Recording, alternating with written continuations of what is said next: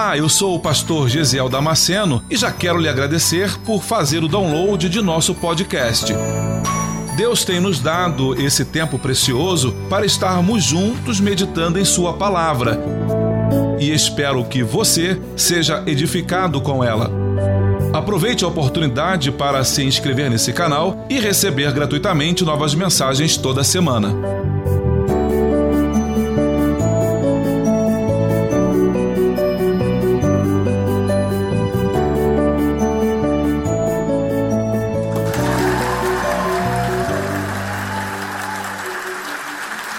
Davi conselho com os capitães dos milhares e dos centos, e com todos os príncipes, e disse Davi a toda a congregação de Israel: Se bem vos parece, e se vem isso do Senhor, nosso Deus, enviemos depressa mensageiros a todos os nossos outros irmãos e de todas as terras de Israel, e aos sacerdotes e aos levitas com eles, nas cidades e nos arrabaldes para que se juntem conosco e tornemos a trazer para nós a arca do nosso Deus, porque não a buscamos nos dias de Saul. Versículo 14. Assim ficou a arca de Deus com a família de Obed-edom três meses em sua casa, e o Senhor abençoou a casa de Obed-edom e tudo quanto tinha. Esse texto que nós acabamos de ler é o texto em que, dois capítulos antes, no capítulo 11 do mesmo livro, Davi assume como rei de Israel. Davi, Saul morre e Davi é feito rei de Israel. E o capítulo 13 é exatamente a descrição daquilo que Davi vai fazer como prioridade no seu reinado. Quais são as primeiras ações que Davi toma quando ele assume o reino? Você vai ver isso no capítulo 13. Todos os políticos, época de eleição, a gente vê o pessoal prometendo um monte de coisa, né? a plataforma dele, né? o que, que ele vai fazer. E os que são sérios e chegam ao poder, a primeira coisa que eles fazem é executar aquilo que eles falaram na campanha deles. Davi não fez nenhuma campanha para chegar a, a ser rei de Israel. Isso foi uma escolha do próprio Deus. Deus chamou Davi para ser para ser rei. Mas havia um desejo no coração do Senhor. E quando Davi assume o reinado, a primeira coisa que ele vai fazer é apresentar isso que está no coração dele. Para nós entendermos esse texto, nós precisamos voltar alguns anos na história. Se você lembra bem a história de Samuel, o profeta Samuel, ele era pequenininho, cresceu no tabernáculo, assistindo o profeta Eli, e cresceu aprendendo os ofícios do sacerdócio com o profeta Eli. É como mais ou menos se eu pegasse um, uma criança da igreja, um pai viesse à igreja e trouxesse ele deixasse aos meus cuidados, para que nós ensinássemos a ele, a esta criança, o ofício de um pastor. Então ele teria toda a adolescência e ele iria crescendo para no futuro ser um pastor. Samuel é esse garoto que vai crescer aos pés de Eli. Acontece que Eli tinha dois filhos, Ofne e Finéias, que não viviam uma vida na presença de Deus, muito antes pelo contrário. Apesar de serem sacerdotes, tinham uma vida totalmente torta na presença do Senhor. Para os irmãos terem uma ideia, Ofne e Finéias pegavam prostitutas e adulteravam com elas dentro do pátio do templo. Dois profetas, dois irmãos faziam coisas absurdas dentro da casa do Senhor. E Eli, já de idade, fingia que não via essas ações. É óbvio que quando você lê essa história e chega nesse capítulo, nesse momento, você vai entender que não vai passar de graça, não vai passar barato eles decidirem viver desta forma na presença do Senhor. Pois bem, os filisteus, que eram inimigos de Israel, se levantam para lutar contra Israel. Ofne e Finéias, eles imaginam que se pegarem a arca da aliança e levarem com eles para a batalha, que a vitória seria certa, só pelo fato de levar a arca com eles. A arca da aliança, ela representava a presença do próprio Deus, porque era com um, um móvel como esse aqui do piano, E em cima do móvel tinha um querubim de um lado, ajoelhado, e um querubim do outro extremo da arca. E Deus se manifestava sobre os querubins. Era assim que acontecia. A arca da aliança, ela era apenas um móvel de tantos outros que havia dentro do tabernáculo. Você vai lembrar que dentro do tabernáculo havia aqui o altar de incenso, próximo à cortina que separava o lugar santo do santíssimo lugar. No santíssimo lugar ficava a arca da aliança. Dentro do pátio ficava a mesa da proposição, os pães da proposição e o candelabro. Mas a Finifinés pegam apenas a arca da aliança e eles levam para a batalha. Não vou entrar no texto porque demandaria muito tempo. Mas Israel perde a batalha e os filisteus conseguem capturar a arca da aliança e levam com eles. Levam para o seu arraial os filisteus, mas vem uma maldição de Deus sobre o povo e depois do povo, todo o povo se aterrorizado com aquela maldição, eles, não queremos mais essa arca aqui. E eles mandam a arca para outro lugar. E a arca vai para a casa de Abinadab, num lugar chamado Kiriat Jearim, que ficava a exatamente 17 quilômetros de Jerusalém. Carca, essa arca ficou na casa de Abinadab cerca de 70 anos. A arca ficou depositada lá, já não estava na, na mão dos filisteus, mas agora você tem uma situação um tanto quanto conflitosa, porque em Siló você tem o tabernáculo, lembra dos utensílios com a, o candelabro, o altar do incenso, isso está em Siló. A arca foi roubada e ela não volta para Siló, ela agora vai para um outro lugar chamado Kiriat Jearim, na casa de Abinadab e ali ela vai ficar por 70 anos neste lugar. Você lembra do texto? O povo entra em conflito com Samuel, que era o profeta da terra, e eles falam: Nós queremos um rei. Samuel vai lá e unge Saul rei. Saul começa a reinar e vai reinando. O reinado de Saul dura cerca de 40 anos. Nós então chegamos nesse capítulo, porque Saul começou a reinar e Saul, o reinado de Saul é interrompido com a sua morte. Ele é assassinado numa guerra, morre e a partir daí Davi assume como rei de Israel. Até que você entendeu a história. Isso é uma, estou sintetizando a história de Israel. Um curso aí de seis meses nós fizemos em cinco minutos. Davi assume e agora nós chegamos no capítulo 13. Agora o que que Davi faz?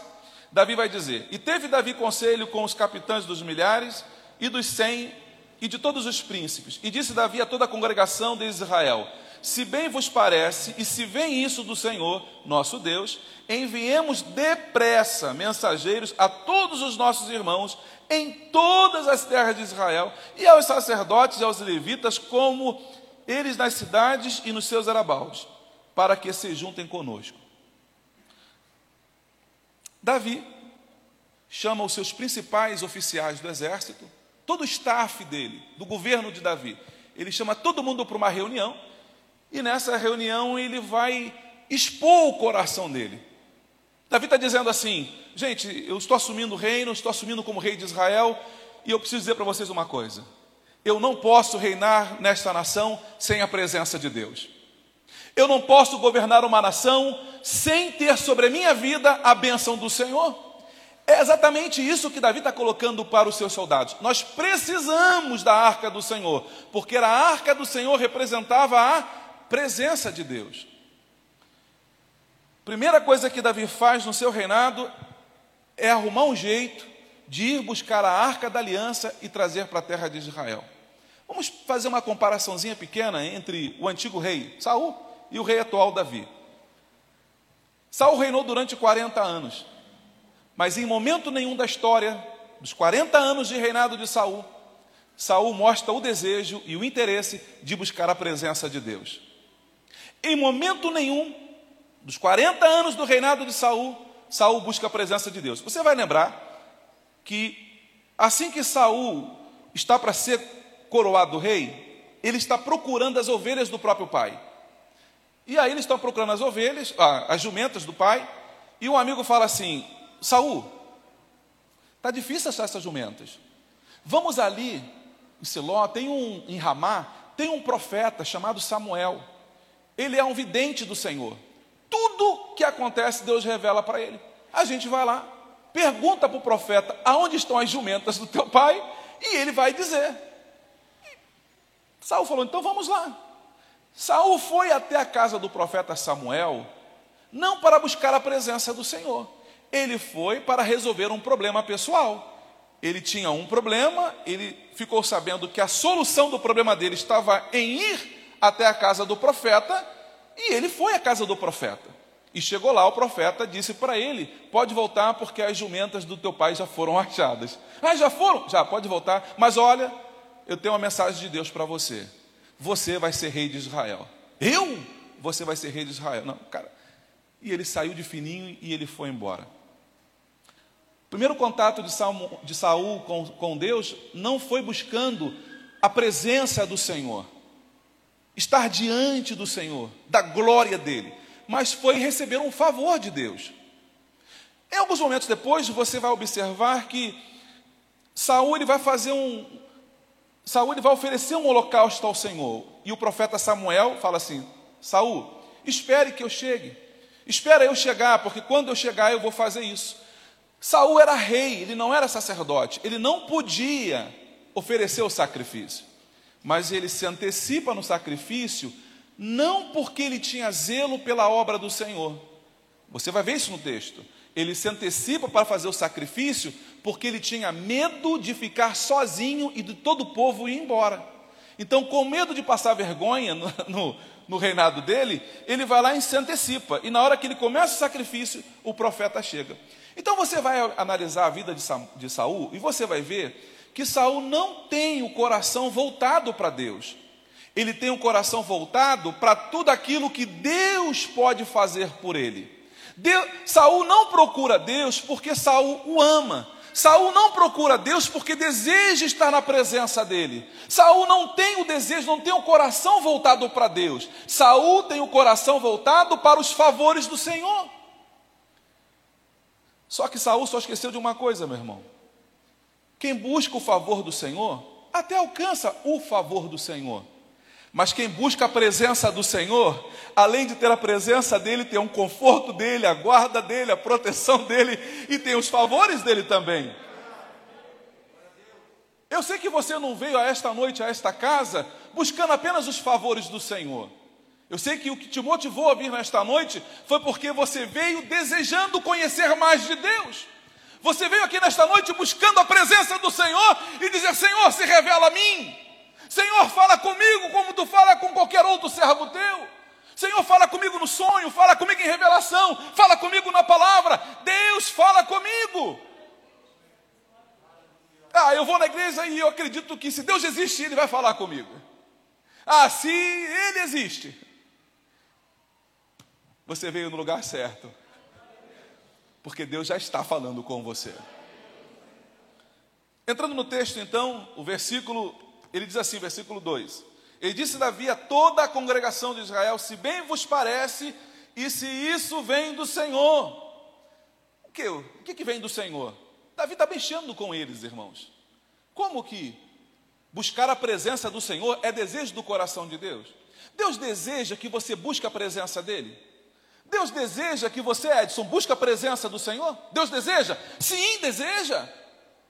Jeremias no capítulo 29, o Senhor vai dizer assim: Porque eu bem sei os pensamentos que penso a vosso respeito, diz o Senhor, pensamentos de paz e não de mal, para vos dar o fim que esperais. Olha o que Deus vai dizer: Então me invocareis, e ireis, e orareis a mim, e eu vos ouvirei, e buscar-me-eis, e me achareis quando me buscardes de todo o vosso coração. E serei achado de vós, diz o Senhor, e farei voltar os vossos cativos, e congregar-vos-ei de todas as nações e de todos os lugares para onde vos lancei, diz o Senhor, e tornarei a trazer-vos a um lugar de onde vos transportei. Deus está dizendo: se vocês me procurarem, vão me achar, porque eu vou me entregar para vocês. Se vocês começarem a me procurar, vocês vão me achar. Eu já disse isso algumas vezes, mas isso é uma coisa que aconteceu lá em casa. As crianças eram pequenas e a gente brincava de se esconder. Eu ia para trás da cortina e eu ficava ali, botava o pé para o lado de fora, para facilitar a vida dos meus filhos, né? Eram pequenos. Então estão procurando, procurando, procurando e nada de achar. Aí eu botava o pé para o lado de fora da cortina e eu dava uma mexidinha assim no pé. Aí Guilherme vinha tudo bobo. Achei! Eu falei, uh, garoto esperto! Achou o papai, dava um abraço, festejava com ele. É mais ou menos assim que acontece. Deus está escondido, não a ponto de se ocultar de você por completo, mas fazer com que você demonstre o quanto você deseja conhecê-lo e estar na presença dele. Eu quero. Essa moça bonita, foram três anos de paquera. Foram três anos insistindo, investindo, investi muito, irmão. Foram muitas flores, muito bombom. Era garoto, naquela época era garoto, né? Garoto era top de linha, né? Então era... Investi muito. E desejava namorar. E aí, quando ela via que eu estava para desistir, ela dava uma piscadinha, dava um sorriso. Aí eu me enchia de esperança. E aí eu permanecia na paquera. Isso durou três anos. Três anos. Três anos. Então ela disse assim: Bom, ele, esse rapaz está afim de mim mesmo, porque foram três anos me paquerando. Esse aí não é uma paquera de verão, esse aí é para casar. O relacionamento que Deus quer com você, meu irmão, não é um relacionamento de verão, não. Deus quer uma relação com você perpétua, para sempre. É um casamento que não se desfaz. Deus não quer flertar com você, não, meu irmão. Deus, Ele quer você porque Ele te ama. E porque Ele te ama, Ele não quer flertar com você. Davi no versículo 13 ele diz: Se isso vem do Senhor, enviamos, enviemos depressa mensageiro. Por que, que ele fala enviar depressa? Porque Davi entende a urgência. Você só, só dispõe a ter pressa quando você entende a urgência da coisa. Quando você entende a urgência, aí você se apressa em executar. Davi está falando assim: olha, isso que nós precisamos fazer, nós temos que fazer logo, fazer com pressa. Por quê? Vamos chegar lá agora. E todos os nossos irmãos de todas as terras de Israel, e aos sacerdotes e aos levitas, com eles nas cidades e nos arrabaldes, para que se juntem a nós. Davi então manda que os soldados, seus oficiais, saiam por todo Israel, convocando todo mundo que pode, chama todo mundo, pobre, rico, alto, baixo, magro, gordo, todo mundo ele vai chamar, fazendeiro, do campo, da, da, da cidade, ele, ele vai chamar todo mundo culto, o, o, o menos conhecedor, ele vai chamar todo mundo. Para quê? Para se juntar, se congregar, porque agora o versículo 3 vai dizer assim: e tornemos a trazer para nós a arca do nosso Deus, porque não a buscamos nos dias de Saul. Para eu buscar alguma coisa, eu tenho que reconhecer que eu perdi. Concorda? Você só vai procurar se você perdeu. Quem reconhece que perdeu alguma coisa é que vai se importar a ponto de ir buscar. Você lembra da dracma perdida? A mulher reconhece que ela tinha 10 e ela perdeu uma. Ela perdeu 10%. E ela começa a varrer a casa, ela levanta tudo e até que ela acha a moeda dela. E ela dá uma festa porque ela achou essa moeda. Mas ela só foi procurar motivada pela perda. Ela perdeu. Por isso que ela foi procurar. Davi está dizendo exatamente isso tornemos a trazer para nós a arca do nosso Deus. Por quê? Porque eles haviam perdido a presença do Senhor. Deixa eu dizer uma coisa para você. Parece que Israel não se havia dado conta de que eles tinham perdido a presença de Deus. Não era óbvio para todo mundo, na cabeça de todo mundo não estava tão claro que eles já tinham perdido a presença de Deus. Às vezes isso acontece com o povo ainda hoje. Não se dá conta, mas já perdeu a intimidade com Deus há muito tempo. Já não ora para dormir, não ora para comer, não agradece a Deus por nada, vem ao culto quando dá. Não, quando der eu vou ao culto. Aí, se tiver uma decisão entre assim, casa, ficar em casa para assistir um jogo ou vir para a casa do Senhor, não tem a menor dúvida, vou assistir o jogo. é porque perdeu a intimidade com Deus há muito tempo. Lembra comigo? A arca da aliança que representava a presença de Deus já não estava mais com eles. Mas eles não se importavam com isso. A arca da aliança já não estava mais na casa, já não estava mais na família, mas o povo não se importava com a ausência da arca de Deus. Muitas famílias não se importam mais se Deus está ou não na casa deles.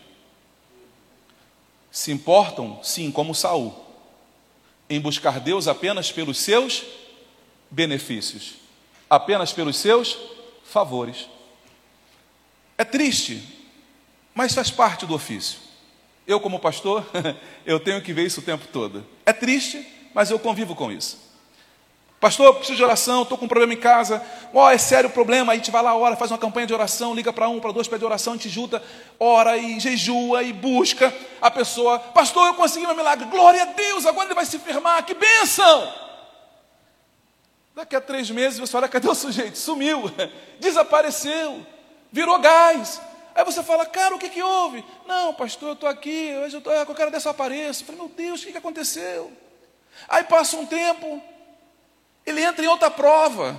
Porque como ele não tem intimidade com Deus, ele vive apenas buscando os favores, Deus não livra ele o tempo todo do mal, porque ele não tem relacionamento com Deus, ele só quer os favores. Ele vive a vida que ele quer. E como ele vive a vida que ele quer, ele está o tempo todo entrando em confusão. Aí ele te procura de novo. Pastor, me ajuda em oração. Fala, cara, eu vou ajudar, mas ajeita a tua vida, cara. É mais fácil você ajeitar a tua vida. Porque se você se consertar e começar a caminhar na presença do Senhor, Deus vai te dando livramento. Deus vai te abençoando, Deus vai te guardando. Não busque a Deus apenas pelaquilo que Ele pode fazer para você, busque a Deus pelaquilo que Ele é na tua vida.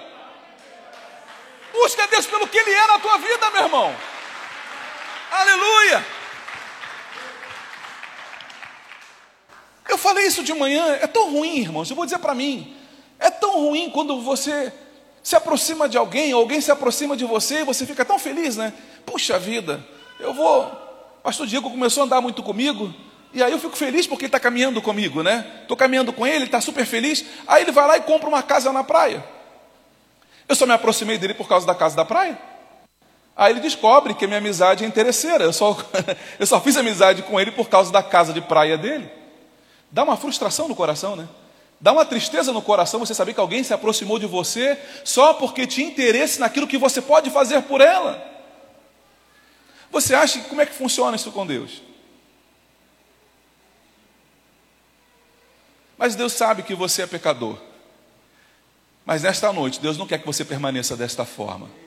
E é exatamente por isso que Ele está dizendo para você: comece a se preocupar em trazer a arca do Senhor para a tua casa.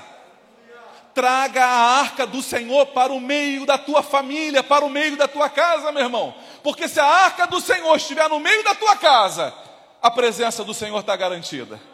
A presença dele está garantida. Meu irmão, deixa eu dizer uma coisa para você. Você lembra dos discípulos quando estavam no barco? Eles achavam que o barco ia afundar. Jesus dormindo lá no fundo do barco, lá no cantinho. Jesus está dormindo e de repente os apóstolos ficam desesperados, achando que vão afundar e que vai morrer todo mundo afogado. Senhor, não te importa que pereçamos? Jesus quase, eu fico imaginando Jesus falar: Meu amigo, você está pensando que eu vou morrer afogado? Que no futuro meus filhos vão se reportar a mim como o Jesus dos afogados? Ah, como é que morreu o teu Senhor? Não, meu rei, meu Senhor morreu afogado num dia lá na praia lá. Não, meu irmão, o meu rei, ele morreu crucificado por vontade própria, para salvar a minha vida. A gente fica imaginando que o que, que pode acontecer, meu irmão? Deixa eu dizer uma coisa para você. Você ainda não experimentou o melhor de Deus na tua vida exatamente por, por causa das suas escolhas por causa das escolhas, das escolhas erradas que nós fazemos na vida, das escolhas erradas que eu faço.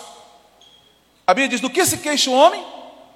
Queixa-se, pois, dos seus próprios pecados. Os meus pecados, as minhas decisões erradas, são a consequência da minha tragédia. São elas que geram a minha tragédia. Mas se eu começar a caminhar na presença do Senhor, e começar a chamar a presença do Senhor para a minha vida e para a minha casa, aí eu começo a ter sucesso. Aí eu começo a viver uma vida de qualidade. Olha que Davi vai dizer: Tornemos a trazer para nós a arca do nosso Deus, porque não a buscamos nos dias de Saul. O que, que o autor de crônicas ele vai dizer? Ele é bem, ele é bem romântico, bem poético. Ele vai dizer, Davi vai dizer assim: nós não buscamos nos dias de Saul. Quantos dias foram isso? Atos capítulo 13, versículo 21. Consegue colocar para mim, irmã Ana? Atos capítulo 13, versículo 21. O escritor está dizendo assim: porque não a buscamos nos dias de Saul. Quando você fala em dias, você está pensando o quê? Cinco dias, dez dias, vinte dias, quarenta dias. Senão você não usa mais a referência de dias, você vai usar a referência de meses ou semanas. E depois pediram um rei, e Deus lhe deu por 40 anos a Saul, filho de Quis, homem da tribo de Benjamim. Então Saul foi rei durante. Mas o escritor fala que foram nos dias de Saul. Aí eu pego esse texto para ler e eu leio apenas dias, eu falo: "Ah, mas foi pouco tempo". Não, foi só um pouco tempo que o povo não buscou a presença do Senhor. Deixa eu dizer uma coisa para você. Se você não entender a urgência de se buscar a presença do Senhor, os dias se transformam em semanas, as semanas em meses e os meses em anos. Se você não entender que buscar a Deus tem que ser uma prioridade para a sua vida, quando você acordar, quando você despertar, você vai ver: meu Deus, quanto tempo já passou da minha vida.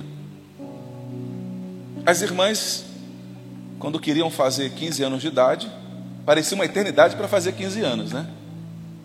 Depois que fizeram 15, a idade voou.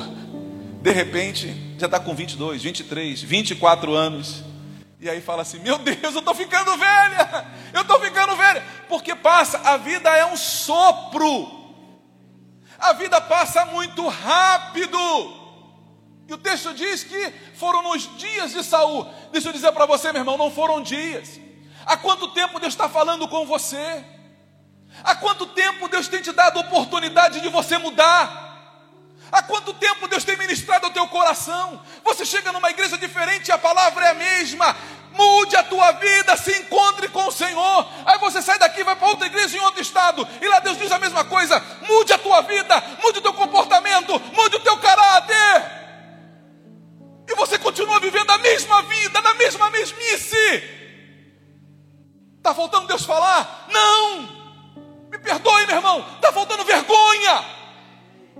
Está faltando vergonha em você entender que você está sofrendo e a tua família está sofrendo, porque você não decide logo o que você tem que decidir. E é por isso que Davi vai dizer: manda depressa mensageiros avisar para todo mundo que esse negócio ele é urgente. Eu preciso encontrar a presença do Senhor urgente. Se nós fôssemos parar agora e eu fosse sentar pra, com cada um para tomar um café, e você fosse contar para a minha vida, tua vida para mim, você dizer, pastor, como minha vida passou rápido. Pastor, eu lembro que até, até os 25 anos, pastor, minha vida era mesma. Depois que eu fiz 25, eu nem lembrei mais. Já estou com, irmãos, eu estou com 48 anos. E eu olho para o espelho, eu tenho um conflito com o cara que está no espelho. Eu tenho um conflito com ele. Eu falo, não é possível, cara. Como é que tem cabelo branco no meu rosto? E eu me lembro da minha mãe mandando eu comprar pão. E eu brigando com meus irmãos porque ninguém queria ir na padaria comprar pão. E lá se vão quantos anos daí, meu irmão? Como passou rápido. A vida é um sopro. Saia daqui nesta noite sabendo que a vida é um sopro para que um dia você não pare e fale: Eu não tenho mais contentamento na minha vida, a minha vida passou e eu não fiz nada de relevante, eu não fiz nada de importante, nem na presença do Senhor e nem para o mundo. Mas o desejo do coração do Senhor é que você saia daqui nesta noite determinado, determinada, com foco, eu vou buscar ardentemente a presença do Senhor, custe o que custar. Para nos levar para coisas erradas sempre aparece alguém? Por que é? Pai tem que estar preocupado agora com os filhos na escola, no primário, porque tem alguém lá na escola vendendo droga na escola. E o pai tem que ficar preocupado, porque tem alguém que vai aliciar e vai levar para o mundo das drogas. Mas para levar para um bom caminho é tão difícil. Para dar bons conselhos, para mostrar o caminho do céu, é tão difícil? Porque não a buscamos nos dias de Saul. Uma geração inteira sem buscar a presença do Senhor.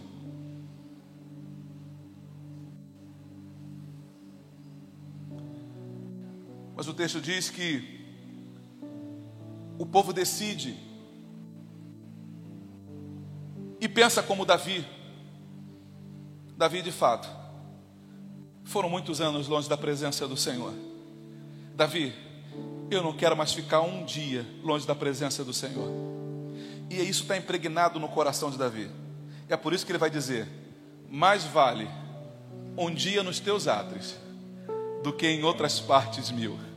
O desejo do coração do Senhor é morar e habitar na presença do Senhor. Davi está dizendo: Senhor, eu não vou nem te trazer para minha casa, não, eu quero para a tua. eu vou fazer, eu vou fazer uma cabana, eu vou fazer uma cabana. E ele quer morar na casa do Senhor. O povo vai até Kiriat Jearim, traz a arca da aliança, e a arca então era colocada na casa de Obed-Edom. Versículo 14 diz: Assim ficou a arca de Deus com a família. Olha como é que o texto é rico. Ele diz: E a arca do Senhor ficou na casa da família. Da família de Obed-Edom.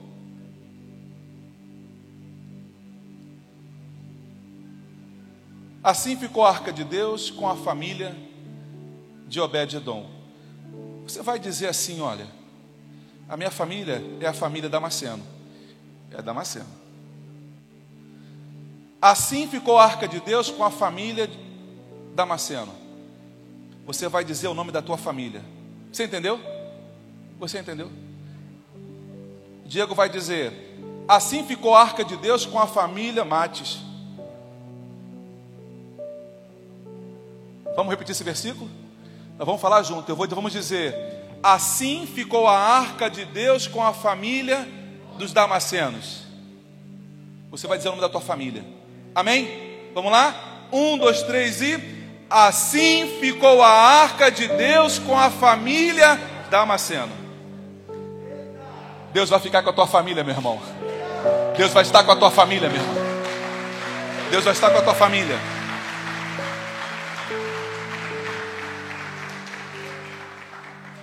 Foram 70 anos distante de Israel. 70 anos distante. O povo se desviou por completo. Mas o texto diz no versículo 14 assim: Assim ficou a arca de Deus com a família de Obed-Edom três meses. Diga comigo, três meses. Irmãos, três meses é a garantia, né? Quando alguém vai trabalhar, o prazo de experiência são três meses, né?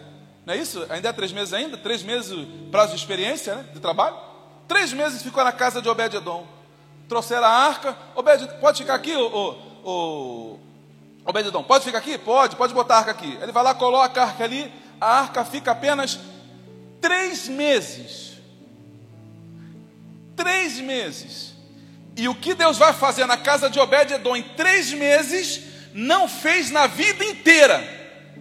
Por quê, pastor? Porque ele percebe a diferença. Olha o que, que ele fala.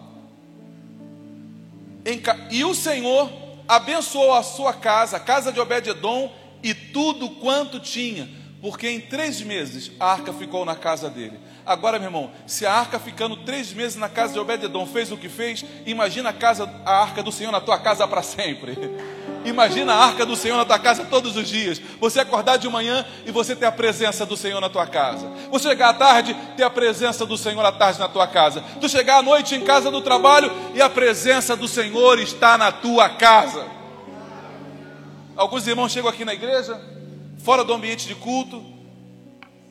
Pastor, é uma coisa não dá para explicar, pastor. Eu cheguei na igreja e fiquei todo arrepiado aqui dentro, senti uma coisa diferente aqui dentro do culto. Que culto foi? Não, pastor, não tinha culto. Eu cheguei durante a tarde, eu passei aqui, eu queria conhecer a igreja, e quando eu entrei, eu senti algo diferente aqui. Ele sentiu algo diferente, mesmo sem ter culto. Quem é que você está levando para a tua casa? Ano passado, talvez você se lembre. Fui procurado por uma pessoa aqui na igreja, que não era cristão. E ele falou para mim assim: Pastor, eu estava em casa com a minha família, deitado no sofá. Os mais antigos vão lembrar disso. E eu queria o controle remoto, o controle remoto da televisão. E eu não achava aquela, aquele negócio lá, não achava que. Mas fui ficando irritado, pastor. Fui ficando irritado. E aí eu perguntando pelo controle, cadê, cadê? cadê? E ele falou: cadê aquele diabo daquele aquele controle? Cadê esse diabo desse controle? Cadê esse diabo? Ele falou umas três vezes isso na sala dele, sentado no sofá da casa dele. Cadê esse diabo? E chamou três vezes pelo diabo. De repente, ele falou isso para mim, com a esposa do lado e o neto do lado, um garoto de 16, 17 anos. E o menino olhando para mim, com o olho arregalado, olhando para mim, fazendo assim com a cabeça. É verdade, pastor. Ele disse que de repente o telefone começou a falar assim: Eu estou aqui, você me chamou? Eu estou aqui, você me chamou? Aí ele ficou: Quem está me chamando? Quem está falando? Eles foram lá no celular da, da esposa dele. Tinha uma figura de um diabo no telefone, no telefone dele. Quem estava aqui da época do, do, do, Tem alguém da época? Lembra disso, Mateus? E quem disse que eles conseguiam dormir depois disso? A atmosfera dentro de casa, presença maligna dentro da casa. Ele veio na igreja me pedir oração por causa disso. Quem é que você quer dentro da tua casa, entronizado dentro da tua casa? Quem você quer dentro da tua casa, meu irmão? Quem você quer reinando absoluto dentro da tua casa, governando a tua casa, administrando você e a tua família, cuidando de você e dos seus filhos? Hoje o Senhor diz para mim e para você: traga a arca do Senhor para a tua casa traga a arca do Senhor. Está na hora de você começar a buscar e trazer a arca do Senhor para a tua casa, meu irmão. Pastor, como é que eu faço isso, pastor? Como é que eu consigo trazer essa arca de forma prática? Me explica como é que faz. Meu irmão, começa a orar. Começa a buscar a presença do Senhor através da oração. Primeira coisa. Pastor, mas eu não sei orar. Meu irmão, não é, não é a quantidade de tempo que você gasta orando, mas é as tuas palavras sinceras diante de Deus ajoelha, hora de pé, deitado, como você quiser, mas começa a falar com Deus. Gaste mais tempo lendo a palavra do Senhor. Gasta tempo lendo, pelo menos um versículozinho por dia. O livro de Provérbios são 30 capítulos, 31 capítulos de Provérbios. Você pode ler em um mês, todo dia um capítulo diferente, em um mês você lê todo o livro de Provérbios. Comece a amar a palavra do Senhor. Comece a desejar ardentemente a palavra do Senhor, e isso vai fazer com que a arca do Senhor seja estabelecida na tua casa, no meio da tua família.